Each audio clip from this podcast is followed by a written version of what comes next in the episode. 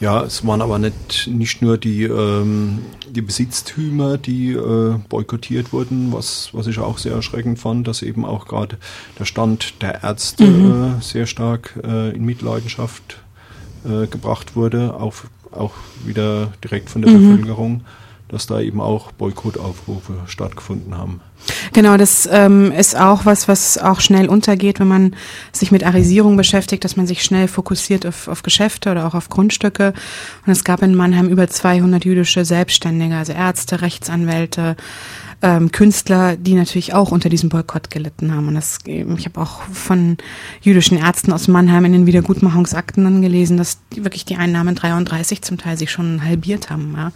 weil die ganzen viele jüdische, viele arische ähm, Patienten weggeblieben sind, auch bei den Rechtsanwälten. Die haben am Schluss fast nur noch jüdische ähm, Mandanten gehabt, weil ein Arier sich von einem Juden einfach nicht mehr hat vertreten lassen.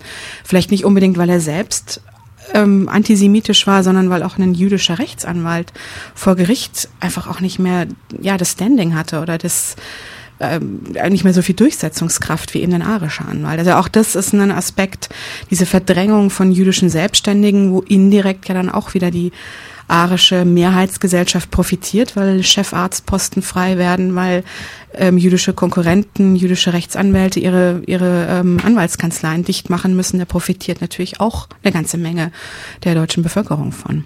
Mhm.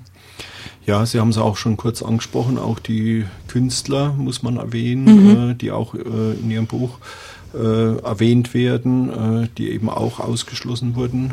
Mhm. Haben Sie da auch ein Beispiel parat?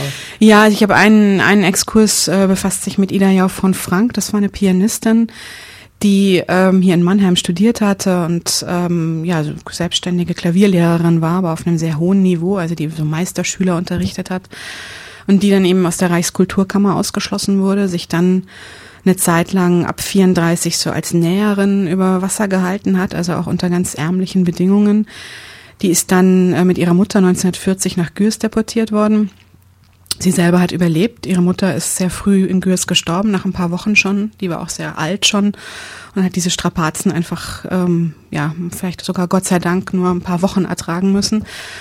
Und äh, die Ida Jauch von Frank hat überlebt, ähm, ist in Frankreich geblieben nach dem Krieg, aber hat immer von Mannheim noch geträumt und hat ähm, auch einen sehr regen Briefwechsel mit den Bürgermeistern hier, mit den Oberbürgermeistern geführt und schreibt immer wieder in diesen Briefen, dass sie ähm, in ihrem Altenheim dann Bilder von Mannheim aufgehängt hat und betont, dass sie nie äh, weggegangen wäre aus Mannheim. Also sie ist trotz dieser ganzen Erfahrungen, ihre Mutter ist umgekommen, ihr Bruder hat sich Mitte der 30er Jahre selbst ähm, umgebracht, weil er seinen Job verloren hatte. Ähm, trotz dieser Erfahrungen hat sie, war sie Mannheim immer noch verbunden. Das fand ich auch eine sehr berührende Geschichte. Mhm. Ja, einer der Profiteure äh, war auch sehr lange Mannheim verbunden. Ähm, auch vom AK Justiz ähm, wurde das auch schon äh, da dokumentiert. Ja, ich glaube, um den Namen Heinrich Vetter ja. kommt man, glaube ich, nicht rum, wenn man äh, Arisierung in Mannheim anspricht. Äh, auch Sie haben sich damit mhm. beschäftigt. Ja.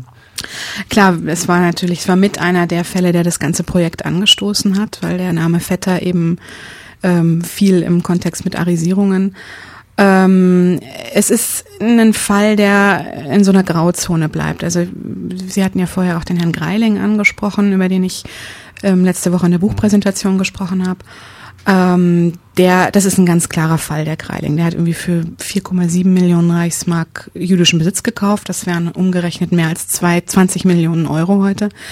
Und bei dem müsste man nicht lange diskutieren. Das ist ein, ist ein skrupelloser Profiteur gewesen.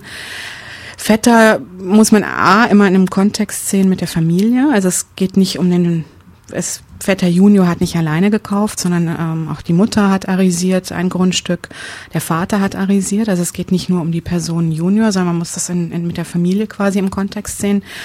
Und B ist auch so viel über diese Arisierungen selber gar nicht bekannt. Das ist, ich konnte die Namen der jüdischen Vorbesitzer ermitteln, auch ähm, ja, wie die Firmen hießen. Aber es ist wenig ähm, überliefert, mit welchen Motivationen, mit welcher Motivation Vetter Senior beziehungsweise Junior gekauft hat. Also wir haben ganz wenig Ego-Dokumente, beziehungsweise gar keine in dem Fall.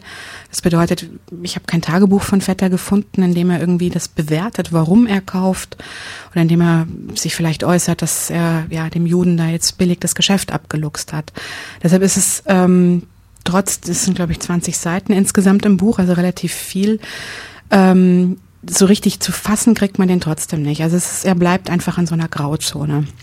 Mhm. Und ich würde ihn, man kann ähm, Ariseure typologisieren. Also es gibt ganz wenige gutwillige Ariseure, die wirklich ähm, ja freundschaftlich gesonnen waren den jüdischen Verkäufern gegenüber, die helfen wollten, die natürlich trotzdem ein gutes Geschäft gemacht haben und Gewinne gemacht haben.